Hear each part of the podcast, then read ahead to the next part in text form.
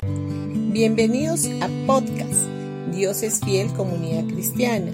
Los invitamos a escuchar el mensaje de hoy. Hola familia, hoy día miércoles 30 de diciembre. Vamos a comenzar una nueva serie. La verdadera gracia significa desligarnos de la ley de nuestra vida. Mientras no tengas claridad respecto al objetivo o al propósito de la ley, siempre seremos arrastrados por el viento como una onda del mar que nos lleva de un lado a otro. La tradición nos ha enseñado que debemos orientarnos en los diez mandamientos, pero el objetivo o el propósito principal de la ley es señalarnos hacia Jesús. La ley produce conocimiento de pecado. En Gálatas capítulo 3 versículo 19 dice, Entonces, ¿para qué se entregó la ley?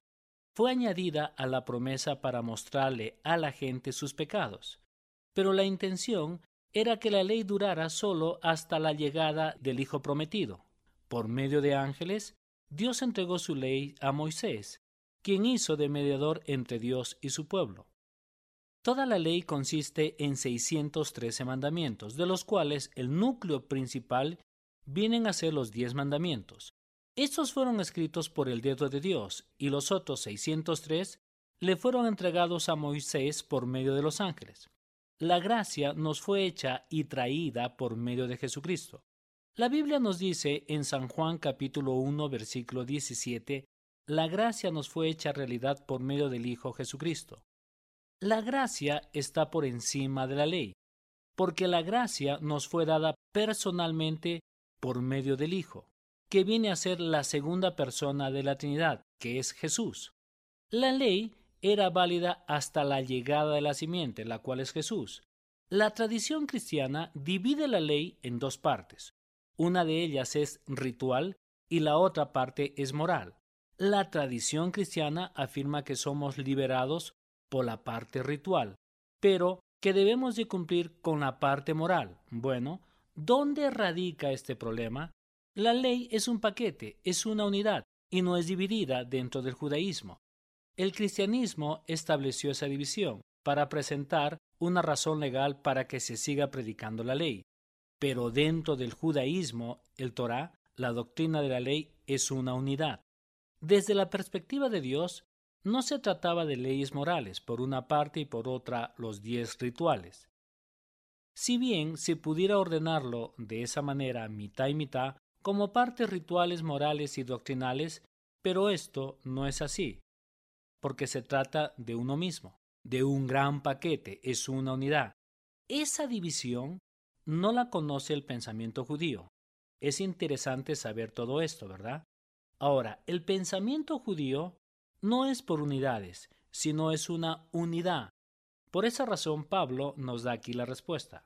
La ley fue dada hasta que viniera el Mesías, quien es Jesús. Por tanto, la ley solamente era vigente hasta el momento en que Jesús consumó su obra en la cruz. En Génesis capítulo 2 versículo 16 y 17 dice, pero el Señor Dios le advirtió, puedes comer libremente del fruto de cualquier árbol del huerto, excepto del árbol del conocimiento del bien y del mal. Si comes de su fruto, sin duda morirás. En el jardín del Edén existía un mandamiento. Estaba prohibido que Adán y Eva comieran del árbol de la ciencia del bien y del mal. Por otra parte, este mandamiento también significaba que podían comer de todos los demás árboles. El árbol del conocimiento del bien y del mal representa simbólicamente la ley. En Romanos capítulo 3 versículo 20 dice, porque por las obras de la ley ningún ser humano será justificado delante de él, pues por medio de la ley viene el conocimiento del pecado. El conocimiento del pecado viene por medio de la ley. El árbol de la ciencia del bien y del mal está ubicado en el jardín del Edén. Mientras la ley todavía esté en tu vida, te sentirás siempre culpable, porque la ley siempre te mostrará tu fracaso. Si el árbol del bien y del mal representa la ley, esto significa que si nos alimentamos frecuentemente con la ley, esto nos conducirá también a la muerte. El árbol de la vida en el jardín del Edén representa simbólicamente a Jesús.